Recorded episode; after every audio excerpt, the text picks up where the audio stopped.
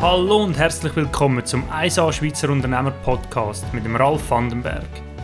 In diesem Podcast geht es um erfolgreiche Unternehmer und Tipps und Tricks zum Thema Verkauf, Marketing und erfolgreiches Unternehmertum in der Schweiz. Es freut mich, dass du heute dabei bist.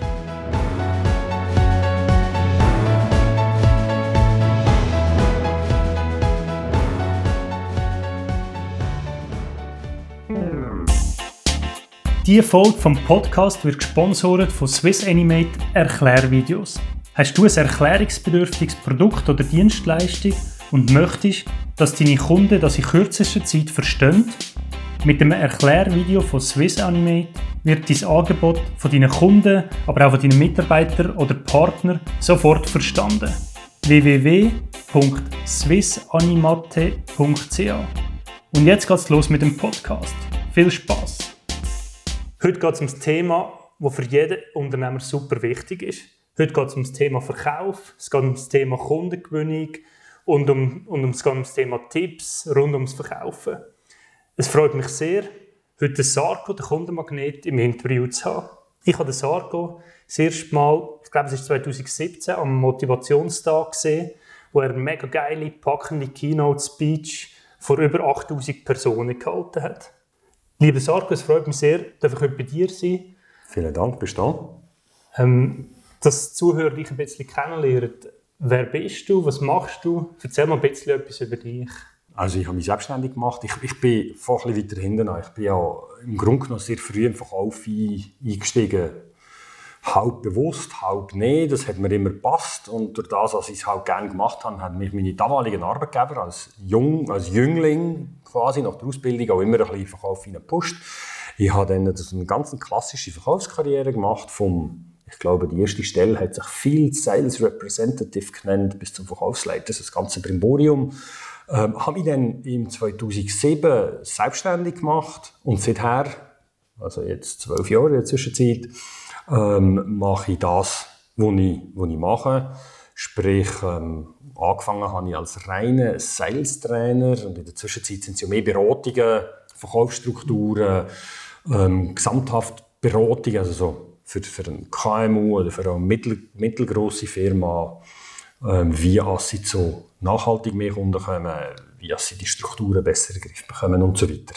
Hat sich halt auch in diesen zwölf Jahren ein bisschen gewandelt. Mhm. Okay, okay. Wie bist du auf die Idee gekommen? Also wie hast jetzt vom, ich nehme mal an, du bist sehr ein guter Verkäufer gewesen, ähm, denke ich jetzt mal, wo du aktiv Eigentlich, im Verkauf bist. Wie bist du dann auf, auf die Idee gekommen, selber Trainer und Berater zu werden? Ja, wie so häufig im, im Leben ähm, sind so die besten Sachen passieren mehr per Excuse. Ich habe mit dem Trainer, der damals für meine Leute verantwortlich war, für die Ausbildung von meinen Leuten, ich dann irgendwann geredet und habe dem erzählt, ähm, was ich im Sinn habe. Hat aber mit Training nichts zu tun gehabt. Ich wollte im Grunde genommen den Job wechseln und eine Weiterbildung anfangen. Und dann hat er mich, ja, ich sage es so ein bisschen salopp, überredet, ich soll doch die Weiterbildung nicht machen, sondern mich selbstständig machen als Verkaufstrainer. Und ja, das, ist, das Gespräch hat irgendwie im Oktober stattgefunden. Am Anfang habe ich abgewunken, habe gesagt, um Gottes Willen, das ist nicht für mich, das will ich nicht und selbstständig und überhaupt nicht. Und im April, eben ein halbes Jahr später, ist dann der Gedanke so weit gereift gewesen, als ich es eben dann trotzdem gemacht habe. Okay. Und dann hast du einfach gestartet oder hast du irgendwie eine spezielle Ausbildung gemacht? Oder? Ja, ich habe eine Lizenz gelöst bei dem damaligen, also bei dem Herr, der in der Zwischenzeit auch pensioniert ist, eine Lizenz gelöst, bevor ich ausgebildet wurde der hat das damals schon seit über 30 Jahren gemacht und mhm. ja, ich habe schon eine zusätzliche Ausbildung bekommen, weil ich natürlich ähm, die Ausbildung von ihm schon genossen habe. Im Zug von, der, von dem firmeninternen Seminar, das wir gemacht haben, habe ich die quasi wie zweimal gehabt. Das hat sich dann auch be bewährt. Und ähm, es ist jetzt ein bisschen subjektive, natürlich eine persönliche, subjektive Meinung, aber ich sage mal, als Verkaufstrainer musst du nicht äh, drei Doktortitel haben, sondern du musst wissen, was, auf was als Kunde Wert legen, wie es mit den Kunden musst umgehen musst. Du musst wissen, wenn als der Abschluss musst, kannst einläuten äh, wenn das der Kunde so weit ist. Für das ist ein Doktortitel nicht zwingend notwendig. Wenn du ihn hast, ist das eine schöne Sache, aber nicht zwingend nötig. Absolut. Ähm, was hast du denn heute für Kunden? Sind das eher kleine KMUs oder größere KMUs? Der Großteil sind größere KMUs. Ich habe äh, mein Wunschkunde, sage ich mal, ist so ein mittelgroßes bis größeres KMU, wo noch nicht in einer, in einer Konzernstruktur innen ist. Weil mit Konzernstrukturen, eben, ich habe in grossen Firmen damals geschafft, ich habe auch schon so Firmen als Kunden gehabt, da wird sehr viel politisiert. Mhm. Ähm, ich bin, ich sage nochmal, ich mache gerne Nägel mit Köpfen. Und wenn ich muss ein halbes Jahr lobbyieren und weibeln, dass wir ein Projekt machen können, dann ist das für mich nicht das, was ich gerne mache, sondern ich möchte wirklich das Projekt umsetzen und aufgrund des Projekts beweisen, als es äh, gut funktioniert hat und dann zum Beispiel zusätzliche Abteilungen reinbekommen. Mhm. Und das ist mehr so meine Art und Weise und darum arbeite ich gerne mit größeren KMUs zusammen. Selbstverständlich habe ich auch da und dort ein kleines KMU oder sogar Einzelpersonen, Geschäftsführer und so im Coaching. Gibt es auch.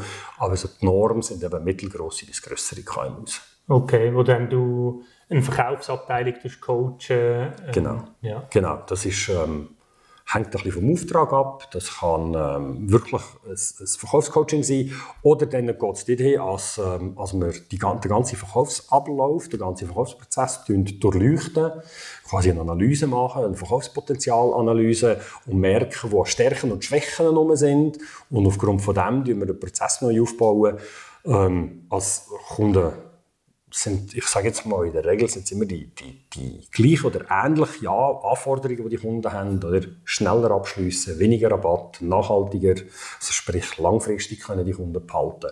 Und das kann man natürlich begünstigen mit einem guten, gelungenen Prozess oder eben erschweren, wenn ähm, jeder Verkäufer, jeder Key-Counter in jedem Verkaufsprozess quasi das Rad neu muss erfinden muss. Mhm. Das, ja, Okay, okay. Hast du eine spezielle Methode, wo du, wo du coachst? Oder ist das individuell pro mhm. Firma, wo du wieder etwas Neues erarbeitest? Nein, ja, ja. Ähm, das Neue erarbeiten, das ist halt so eine Sache, das ist sehr aufwendig. Mhm. Ähm, von dem her, ich habe schon Methoden, ja, die Kundenmagnetmethode, ähm, habe ich mal so weit Best Practice zusammengetragen und habe daraus eben die Kundenmagnetmethode äh, das intelligente limbische Erfolgssystem kreiert.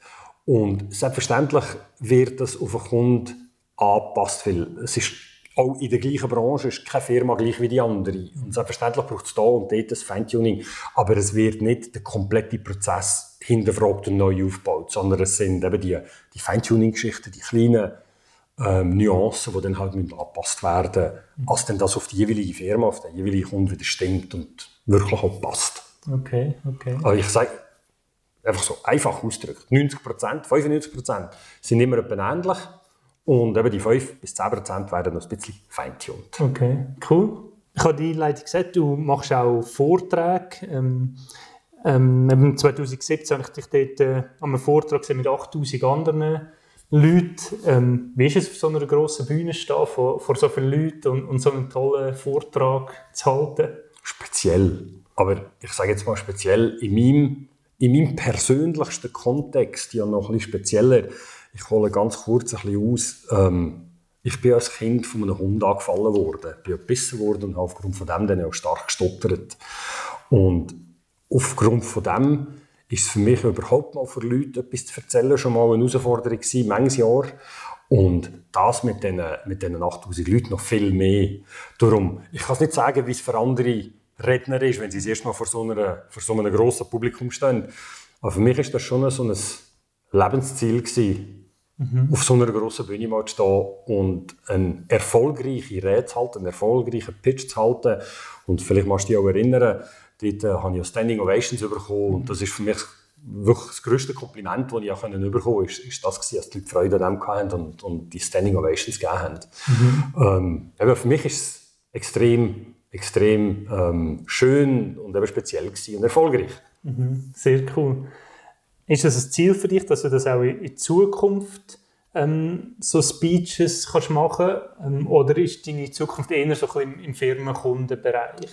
Also ich mache ja jedes Jahr, ich weiß es jetzt nicht ganz genau auswendig, aber um die 30 so Reden halte ich ja jedes Jahr. Mhm. Ich habe in der Zwischenzeit herausgefunden, dass wir Publikum bis 800 Leute, vielleicht bis, sagen jetzt 6 bis 700, 800 Leute, viel besser entsprechen, mhm. wenn eben so 8000 Leute. Weil mhm. du stehst auf einer Bühne, bist ausgeleuchtet und siehst in einen schwarzen Raum rein. Mhm. Und bis so eben 6, 7, 800 Leute siehst den Raum noch. Und das, das entspricht mir persönlich viel besser. Ähm, ich habe ähm, regelmäßig so, so Reden. Hier in der Schweiz ist zum Beispiel das IFJ so ein Format, wo regelmäßig um die 100 Leute dabei sind. Im Herbst habe ich in Frankfurt so eine Rede, wo wahrscheinlich um die 500 werden dabei sein. Teilweise sind es firmeninterne Kick-Off-Meetings, wo dann ähm, die ganze Firma zusammengenommen wird, wo auch ein paar hundert Leute dabei sind. So Sachen mache ich regelmäßig und das macht auch sehr. Mhm. Das ist ja das ist eine ganz andere Disziplin wie das Coaching. Also eine, eine, eine Rede halten von 40, 50 Minuten bis maximal zwei Stunden dauert die in der Regel. Das ist ja, salopp ausgedrückt, Entertainment. Mhm. Du musst die Leute unterhalten, du musst ihnen etwas mitgeben, aber du kannst keine Wissensvermittlung machen, du kannst, kannst kein, kein, keinen Workshop daraus machen, wenn 500 Leute in einem Raum hocken und dann müssen sie etwas zusammen erarbeiten. Das geht in diesem Kontext nicht. Die Zeit fehlt nicht und der Rahmen ist der falsch. Und dementsprechend, äh, mir macht das sehr Spaß also ich eben immer wieder darf vor so Leuten stehen und ähm, gemäss den Feedbacks kommt so gut an. Mhm. Ich werde immer wieder oder auch wiederholt von, von den gleichen Leuten buchen. Von dem her ist das eine gute Sache. Mhm. Das ist so wie ein zweites Standbein, ähm, wo, wo sehr viel Spaß macht, wenn ich wirklich so muss sagen. Okay. Tust du die Aufträge tust du die, ähm, akquirieren von dir aus oder ist das in der Regel ähm, Anfragen, die du überkommst? Ich tue ähm, so Aufträge für Reden, tue ich, ich, oder anders gesagt, ich tue Reden nicht aktiv ähm, akquirieren. Mhm. Da bin ich wirklich reaktiv unterwegs. Und wenn es ein Jahr halt ein paar weniger sind, dann ist das schade. Wenn es ein Jahr ein paar mehr sind, dann habe ich natürlich umso mehr Freude.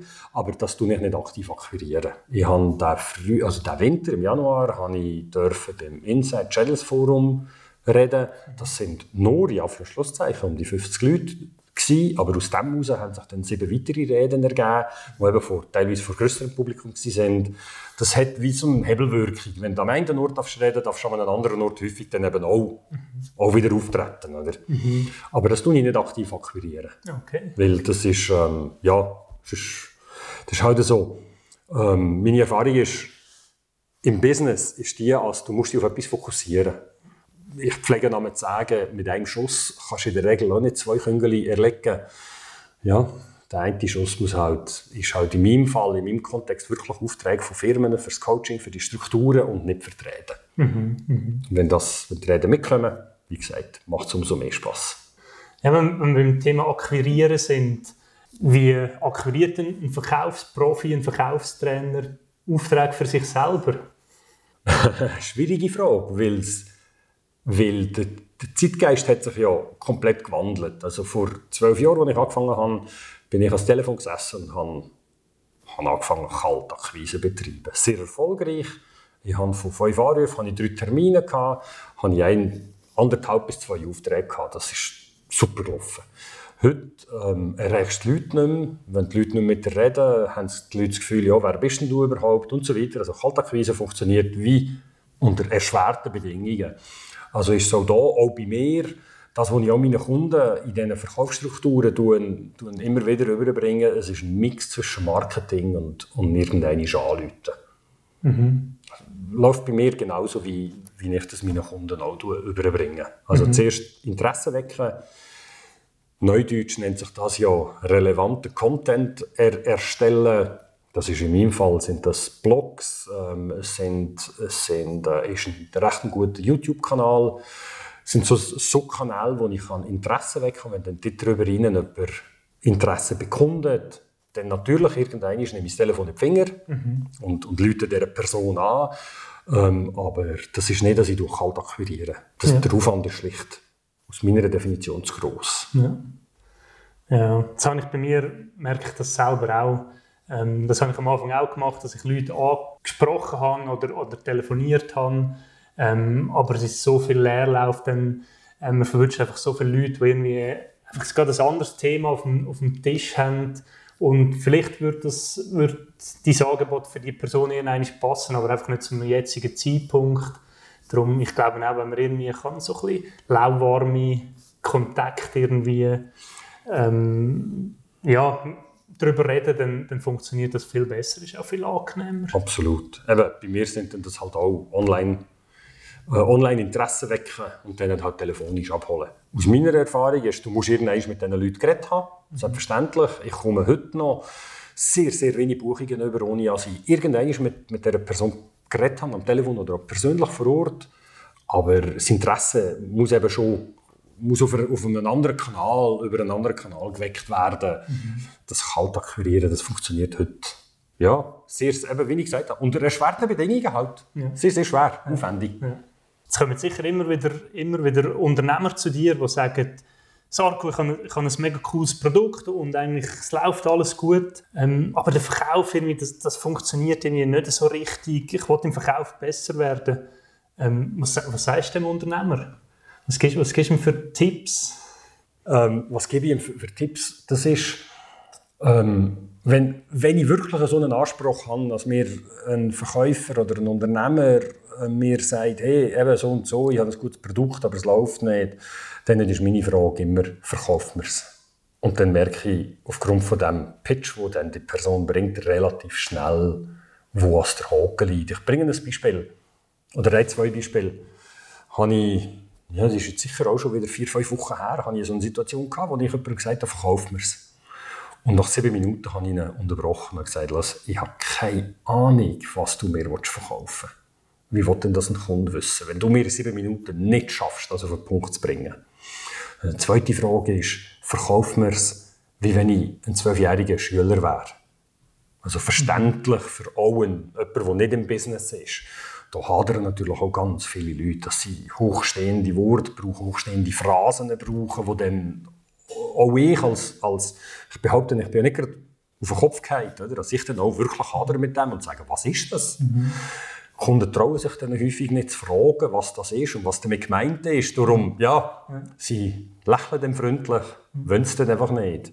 Es hat so ein paar klassische Stolpersteine wo dann halt eben, der Verkäufer redet zu viel, es ist zu wenig klar formuliert, es ist, es, es, es, ja, es sind so ein paar klassische Stolpersteine, die dann halt manchmal dem Verkauf wirklich im Weg stehen, ich kann es nicht anders sagen. Mhm, okay, also ist es so ein bisschen auch individuell auf jeden, für jeden dann, dann unterschiedlich, also es gibt nicht irgendwie ein grosses Problem, das du siehst im Verkauf, wo irgendwie alle falsch machen, sondern hat jeder, jeder ein bisschen andere Themen, die so nicht so richtig funktionieren?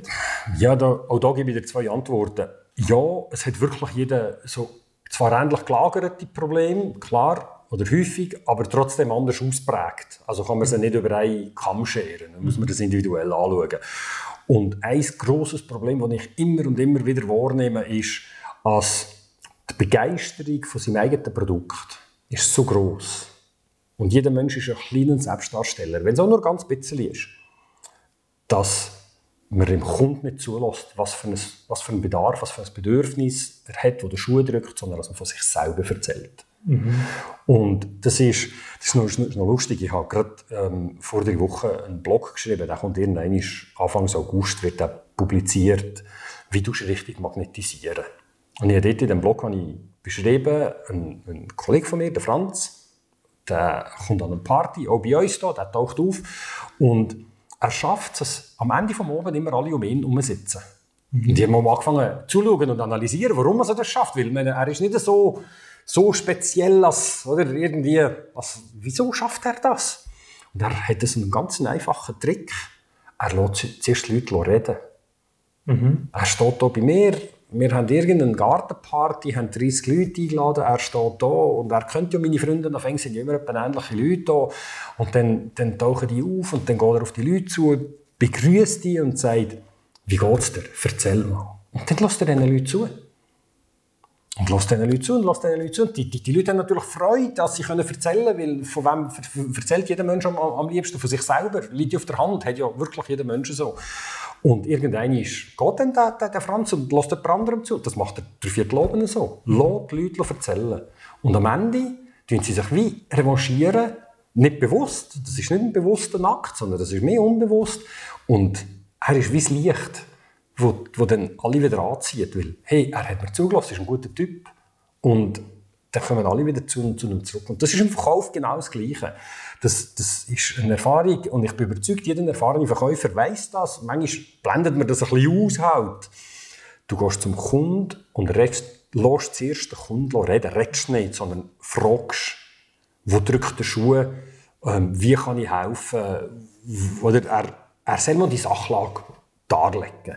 Und lässt den Kunden meinetwegen eine Stunde, anderthalb reden. Der Kunde wird sich revanchieren in dem, was er dazu lässt. Und sagt, ja, wie, was hast du denn? Wo kannst du mir denn helfen? Die meisten Verkäufer, und das ist eben das generelle Problem, die meisten Verkäufer, und da nehme ich Unternehmer und, und alle, die, äh, also der Titel spielt keine Rolle, sondern alle, die etwas anpreisen, sind für mich in diesem Kontext Verkäufer, die gehen hin und sind so begeistert von ihrem eigenen Produkt, dass sie mal erzählen. Mhm. Der Kunde denkt sich schon, äh, und geht mental auf Distanz. Ergo hat er auch keine Bereitschaft mehr zuzulassen. Das ist so ein, generell, so ein generelles Phänomen, das dann halt in dem, in dem noch, wenn er vielleicht sein Produkt nicht perfekt positioniert nicht hat, der USP nicht perfekt ausgeschafft hat, kommt dann das noch erschwerend dazu, als wir es eben, als, als, als, als wir zuerst erzählen und der Kunde dann nicht gar nicht bereit ist zuzulassen. Und die Diskussionen habe ich übrigens auch schon mit Unternehmern gehabt, wo ich gesagt habe, ja, deine Präsentation ist wunderbar, aber pack sie ein, oder Kunden erzählen, ja, aber ich muss doch etwas von mir. Mhm. Nein, um Gottes Willen, du musst nicht. Lass den Kunden reden. Und das ist wirklich ein, ein heiliges Gesetz. Mhm. Wenn du zu einem Kunden gehst, lohne zuerst reden. Und wenn der Kunde eine Stunde reden will, dann redet er halt eine Stunde. Mhm. Das ist legitim. Mhm. Ja, ich muss dir da absolut, absolut zustimmen in meinem Business, wo ich Erklärvideos verkaufe, ich habe häufig, dass ich zu einem Kunden gehe und sage jetzt mal, ja, zeigen Sie mal, was, was ihr so macht. Und, und ich fange aber dann immer damit an, was, was sind eure Bedürfnisse, was möchtet ihr genau? Ähm, und es ist ja nie ein Problem. Der Kunde fängt sofort an zu erzählen, ähm, was, was bei Ihnen im Moment Themen, die auf dem Tisch sind, er fängt sofort an zu erzählen. Ja, genau. und, und dann erzählt er vielleicht eine Viertelstunde, ja, sie haben jetzt das Problem da, ihre Kunden verstehen das Produkt nicht oder sie möchten eine neue Homepage oder was auch immer. Und dann, wenn der Kunde erzählt hat, dann kann ich dann genau auf die Punkte eingehen, die den Kunden betreffen, betreffen und muss nicht jetzt meine riesen Blattern aufmachen und 90% interessiert den Kunden gar nicht, sondern ich kann genau das erzählen, ähm, ja, was ihn interessiert. Und, ja, das, ich mache das irgendwie ein bisschen unterbewusst. Äh, aber es ist genau das, was du jetzt sagst. Probier den Kunden erzählen lassen. Ne? Genau. Ich meine, das ist ja, das ist ja rein aus der Logik heraus, macht es noch Sinn. Jeder Anbieter, jeder Unternehmer hat ein, sage jetzt mal, so ein breites Portfolio, da kann so viel, also der Kunde kann auch langweilen. Und wenn ich etwas erzähle, das der Kunde nicht interessiert, wo der Schuh gar nicht drückt, ich sage jetzt mal einfach Rabatt, aber der Kunde hat jetzt das Problem nicht mit Rabatt, das ist bei ihm überhaupt kein Punkt, sondern Akquise ist bei ihm ein Punkt. Und ich erzähle aber über Rabatt, ja, wieso sollen wir zulassen, ist ja langweilig. Mhm. Dementsprechend eben, zuerst den Kunden erzählen und dann weiss man, kann man es einschränken, dann wird das Gespräch auch spezifischer. Mhm. Was halt auch noch so ein Phänomen ist, ganz viele Unternehmer, eben sind, nochmal, die sind so begeistert für ein Produkt, dass sie dann gehen, gehen auftun und alles versuchen zu verkaufen. Und das funktioniert nicht, nicht mehr. Hat früher teilweise funktioniert, in gewissen Bereichen, aber auch da, die, die sogenannte Salamitaktik geht halt auf. Hat mal den Zechen rein, tun ein Bedürfnis lösen, tun ihm irgendjemand, der den Schuh drückt, tun ihm das zu, zu, zu, seiner Zufriedenheit in Ordnung bringen, dann kommt der Kunde schon mit weiteren Problemen. Kannst du mir das auch noch lösen? Und hast du da auch noch Qualifikationen? Und hast du da auch noch eine Ahnung? Alles aufs Mal verkaufen, das sind so Strategien, die eben nicht gehen. Mhm. Und das versuchen dann viele Unternehmer, weil sie eben begeistert sind und ein grosses Projekt daraus machen und, und, und. Mhm. Eben, wir haben vorhin gesagt, also Kaltakquise ist, ist hart geworden, also Telefonakquise. Ähm, du hast gesagt, du schaffst mit einem, mit einem YouTube-Channel. Ähm, wenn jetzt ein kleines KMU, ähm, vielleicht so 5, 10, 20 Mitarbeiter, ähm, kommt und, und hat nicht ein riesiges Werbebudget, was, was würdest du sagen, was funktioniert am besten ähm, so zum Interessenten generieren? Bist du das über einen YouTube-Kanal oder Blog oder, oder vielleicht Google-Werbung? Oder was sind so deine Erfahrungen mit, mit deinen Kunden? Was so am besten funktioniert, ohne dass man jetzt grosses Budget hat, um am, am Hauptbahnhof Plakatwerbung zu machen?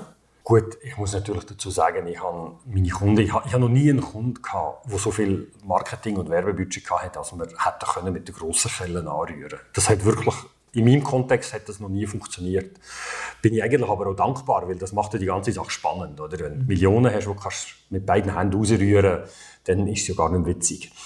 Ähm, ist eine gute Frage. Ich, es ist aus meiner Sicht oder aus meiner Wahrnehmung bei meinen Kunden ist es wirklich ist es so ein, ein, eine Mischung von verschiedenen Massnahmen, die funktionieren. Wo eine Mischung ist zwischen, zwischen Geld ausgeben und Zeit aufwenden. Mhm. Manchmal liegt die Herausforderung nicht einmal am Geld ausgeben. Die Kunden haben das Geld, aber Zeit auf, aufwenden, das ist dann schwierig. Und manchmal ist es genau andersrum. Manchmal haben die Kunden das Geld nicht. Ähm, das Budget nicht, dass sie, so, dass sie das können investieren können, aber der Zeitaufwand ist nicht so, ist, ist nicht so das Thema. Dort, ich versuche mich bei meinen Kunden dann wirklich dort auf das einzuschiessen, wo, wo, wo der Schuh eben weniger drückt. Eben, wenn ein Kunde sagt, ja, ich habe eine Marketingperson, die macht das super und die macht das gern und die hat Zeit, ähm, das kann man gut machen, als, als, als die Person pro Woche ein paar Stunden für das aufwenden dann geht es mehr über, über Content, über, über Videos, über Blog, über eben mhm. wirklich Inhalt, wo sie dann wissen, wo sie preisgeben. Ähm, natürlich nicht so viel, als, als dann der Kunde selber können alles machen aber halt wirklich knapp davor. Also mhm. möglichst viel qualifiziertes Wissen, wo, wo man dann den Kunden kann preisgeben kann, dass man als Profi wahrgenommen wird. Und wenn ich einen Kunden habe, der sagt, ja, aber ich habe überhaupt keine Zeit, niemand von uns, das bekommen wir nicht hin, über, dann gehen wir eher... Ähm, Google AdWords sind so, so Geschichten, die halt eben schnell können, viel Geld kosten. Dann gehen wir eher so über, über die, die Social Media Kanäle inklusive Google, wo wir dann richtig Werbung gehen und und und. Dass, als weniger Content muss produziert werden, sprich weniger zeitaufwendig ist, dafür halt in die andere Richtung mehr, mehr rausgeholt werden. Aber ähm, in der Realität ist es so, also egal welche Maßnahme, egal welche Strategie als, als ich bisher umgesetzt habe, es ist immer Try and Error. Also das sage ich meinen Kunden auch. Also ich, ich, ich glaube, das ist auch jeder, jeder Anbieter, der sagt, das machen, dann funktioniert es, ist ein Charlatan. Das funktioniert nicht immer genau gleich. Wir bauen eine Strategie auf und in der Regel, nein, was heisst in der Regel? Wir machen es immer so. Wir bauen eine Strategie auf und benutzen das mit ganz wenig Budget testen, mhm. wie gut das funktioniert das sind häufig 100 Franken im, im, im Monat oder so, wo wir es einfach testen, dass wir genügend Klickzahlen haben, dass wir wissen, ja, funktioniert oder funktioniert nicht. Wenn es funktioniert, dann drehen wir das Budget auf, weil ich sage jetzt mal, das ist ja kein Problem, wenn man 3000 Stutz ausgibt und dafür 30 zurück bekommt, dann ist ja, sind ja alle glücklich darüber. Aber wenn es nicht funktioniert, dann haben wir nicht viel Geld ausgegeben und dann gehen wir go, go schrauben, bis es funktioniert. Mhm. Also sind das so, auch meine Erfahrung bei meinen Kunden wie auch bei mir selber, eine, eine Strategie, wo jemand sagt, so funktioniert und das ist der Weg, das, das, das also wäre mir neu, als das, als das wirklich geht. Sondern es ist ein, es ist ein, es ist ein Erfahrungswert, ähm, eben dort, wo halt der Kunde seine Stärken hat, dort, wo er Potenzial hat, zum Beispiel mit, mit Content, und dann arbeiten wir dort darüber arbeiten und eben möglichst wenig Budget aufwenden. Und das Budget, das wir dann aufwenden, wird zuerst mit noch kleinerem Budget testet, dass es wirklich funktioniert. Und würdest du Ihnen empfehlen, also relativ breit zu gehen, dass man sagt, ich gehe LinkedIn, Facebook, ähm, äh, Instagram, Google, ich, ich, mache alles oder, oder eher irgendwie spezialisieren auf, auf ein, zwei Kanäle? Meiner Erfahrung nach ist Spezialisierung zielführender. Wir haben das auch schon ausprobiert. Ich übrigens an mir selber auch, möglichst alles zu machen. Und es es hat sich wie, wie es ist wie verpufft, weil überall ein bisschen etwas war. Es hat nichts gebracht oder sehr, sehr wenig gebracht. Wenn ich mich auf wenige Kanäle, dafür intensiv auf die Kanäle eingeschossen habe und, und dort wie spezialisiert habe, dann hat das viel mehr gebracht, viel mehr Resonanzen. Mhm. Äh, von dem her, meine Erfahrung ist wirklich, ähm, wie mit einem Bieli quasi, wenn man, wenn, wenn man ein Holzstück spalten mit einem scharfen Teil zwischen und sich dann langsam breit machen. Mhm. Wenn, man die, wenn man das Potenzial hat, wenn man Zeit hat, wenn man das Geld hat, wenn man das kann machen kann, dann nicht. Aber, aber Anfang immer ganz eng. Wenn jetzt jemand will, sagt, das ist mega spannend und, und jemand, jemand überlegt sich vielleicht, dass er auch Coach oder Trainer werden oder Speaker was würdest du ihm für einen Tipp geben? Wie kann man so etwas starten? Wie wird man selber Berater, Coach? Hängt davon ab, wie er es machen ich habe in der Zwischenzeit das Programm am, am, am Start, wo ich auch aktiv verkaufe, wo ich eben genau Trainer und Coach ausbilde. Die haben Zugriff auf alle meine, meine Unterlagen, die haben Zugriff auf genaue äh, Trainingshandbücher. Äh, das wird dann Schritt für Schritt wird dann das wirklich auseinandergenommen, erklärt und sie können dann das Schritt für Schritt auch ähm, wiederherstellen, dass sie möglichst schnell schon produktiv werden können. Das ist der eine Weg. Der andere Weg ist, du erfindest alles neu. Mhm. Dann hast ich weiß es aktuell von, von, mir, weil ich kürzlich gerade äh, wieder einmal durchgegangen bin. Ich habe nur Schulungsunterlagen, habe ich etwa 3.500 bis 4.000 Dokumente. Okay. Also keine Duplikate, oder nicht 13 Mal das Gleiche, sondern wirklich unterschiedliche Sachen, die sich halt in den zwölf Jahren angesammelt haben. Mhm. Wenn das alles willst, du selber erstellen ja, dann brauchst du Zeit, hast aber weniger Initialausgaben. Mhm. Was ich auf jeden Fall würde oder du empfehlen, wenn ich mit jemandem so über das tue, tue rede, sich irgendjemand anzuhängen und, und so ein bisschen Goes und No-Goes mit überzukommen. Das muss ja nicht so, so wie in meinem Fall so eine Partnerschaft sein, wo dann über zwei Jahre, wo ich der Person alles beibringe, was ich weiß. Es wird quasi das Argo 2.0, wenn, wenn, ich so will. Aber das muss ja nicht so etwas sein, wenn, wenn jemand will, sein eigenes Programm auf beistellen und die Zeit auch hat, um das, das auf beistellen. Ähm, das kann einfach ein Kurs sein, aber irgendjemand, der Erfahrung hat, sollte einem sagen, was funktioniert und was nicht. Mhm. Das ist einer meiner persönlich grössten Fehler, die ich gemacht habe. Ich habe alles wie selber müssen erfahren. Und das ist unglaublich viel Geld und unglaublich viel Zeit und auch schlechte Emotionen, die man da mitbekommt, würde ich heute definitiv anders machen. Mhm. Das ist halt dann so gewesen, habe ich gemacht. Wie ich gesagt habe, war ein Fehler gewesen. Ähm, ja, wie wenn ein Schreiner anfängt, anfängt möchte eine Schreinerei übernehmen und keine Ahnung von Holz hat. Irgendjemand sollte ihm sagen, dass mit dem Holz geht, gehen die Sachen besser als mit dem anderen. Mhm. Sonst, sonst, sonst hat er einfach zu viel Ausschuss, den er produziert. Mhm. Das war bei mir in den ersten zwei Jahren so ansatzweise auch ein bisschen der Fall. Gewesen. Also ich einfach zu viel, zu häufig No-Gos betreten habe, so tote Wege, habe ich, das, habe ich dem Mama gesagt, die einfach nie hingeführt haben. Bis ich dann das gemerkt habe, ist schon Geld und Zeit und Emotionen und alles geflossen. Wäre cleverer gewesen, hätte ich es anders gemacht. Okay, okay. ja.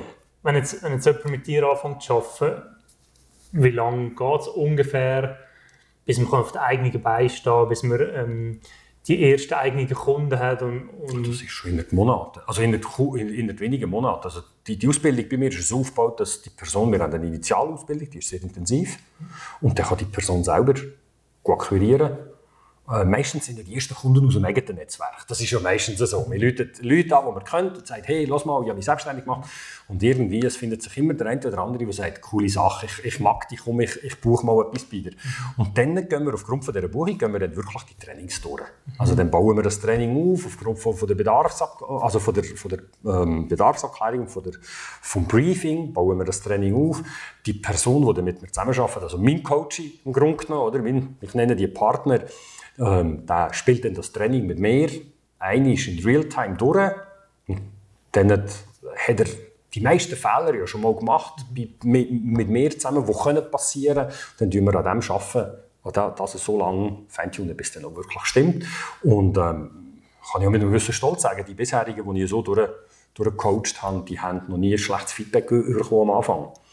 Die schlechten Feedbacks sind dann eher dann gekommen, wenn, wenn wir das nicht mehr durchspielen und wenn man das Gefühl hat, ja, jetzt kann man es ja. Das ist wie, wie mit dem Kochen. Ich tue das immer gerne vergleichen mit dem Kochen. Das erste Mal haltest du dich als, als, als Rezept, das zweite Mal ein bisschen weniger, das dritte Mal noch ein bisschen weniger und das vierte Mal das Gefühl, ah, das kann ich aus dem Kopf und dann geht es daneben. Oder? Die ersten drei Mal ist es super geworden und das fünfte Mal wird es auch wieder super.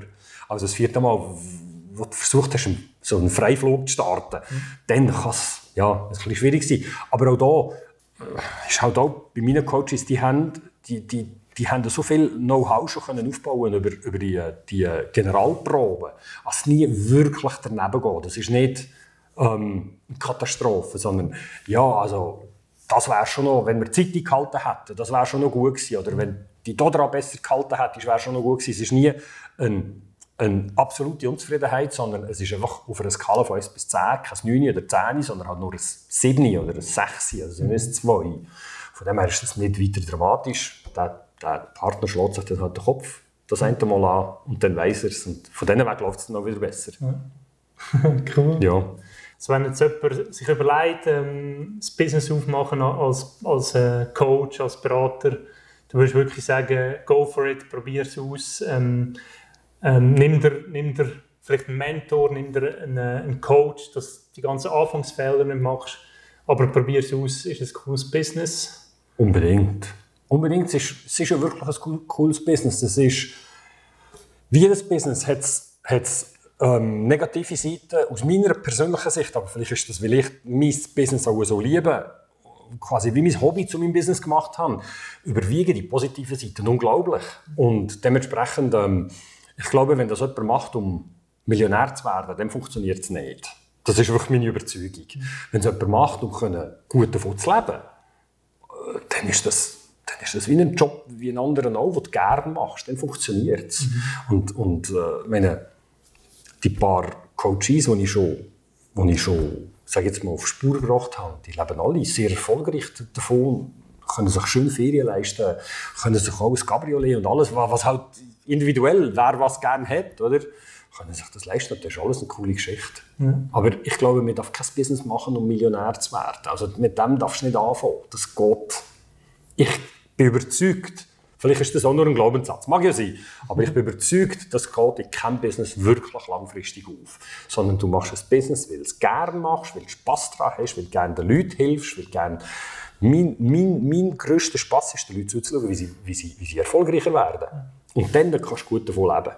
Weil du eben Emotionen, weil Emotionen drin hast.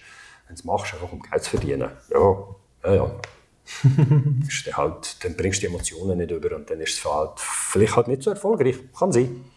Das glaube ich absolut auch, ja. Das, ja. Geld, das Geld kommt dann schon, wenn man, wenn man einen guten Job macht, kommt das Geld genau. automatisch Genau, nach. das folgt quasi der positiven Emotion, wenn wir es so sagen, oder? Mhm. Was sind deine weiteren Ziele mit, mit deiner Firma Kundenmagnet? Ja, wie, wie sehen so die nächsten Jahre aus bei dir? Ähm, die weiteren Ziele. Was, was, was darf ich dir und was wollte ich dir sagen? ähm,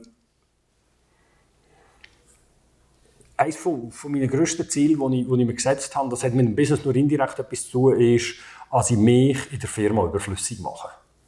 Also ich möchte nicht aus der Kundenbetreuung weg. Ich, ich mache meinen Job gern, aber ich will operativ nicht mehr benötigt werden.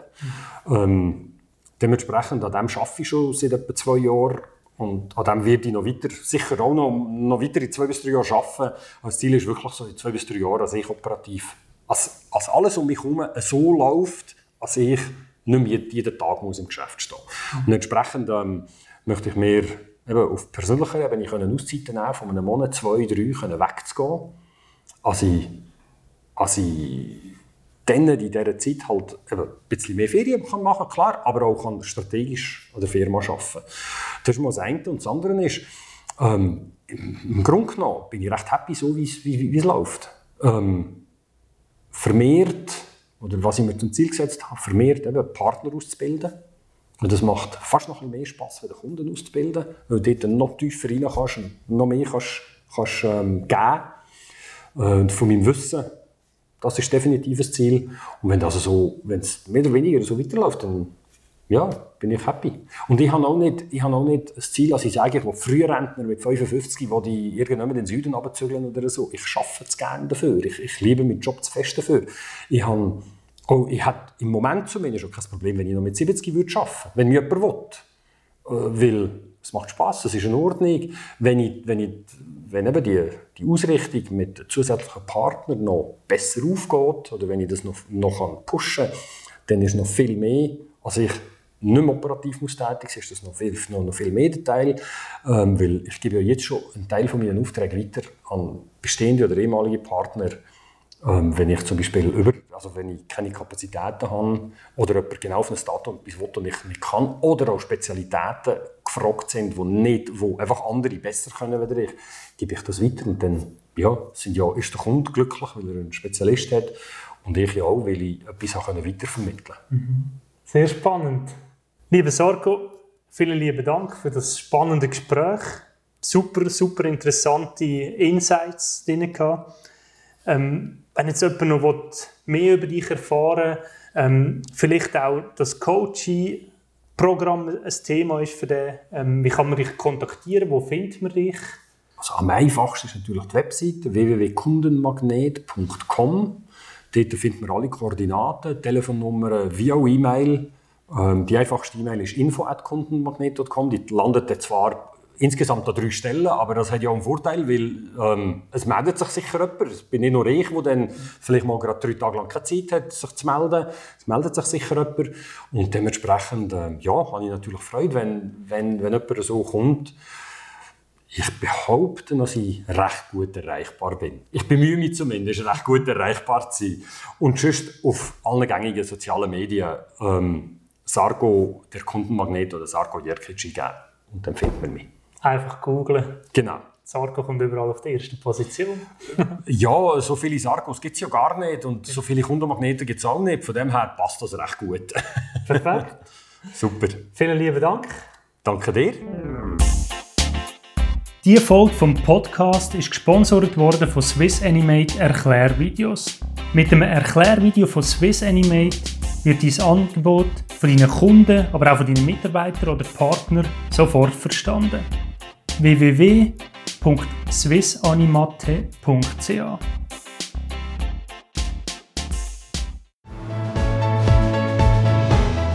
Das war es mit der heutigen Podcast-Folge vom ISA Schweizer Unternehmer Podcast mit dem Ralf Vandenberg.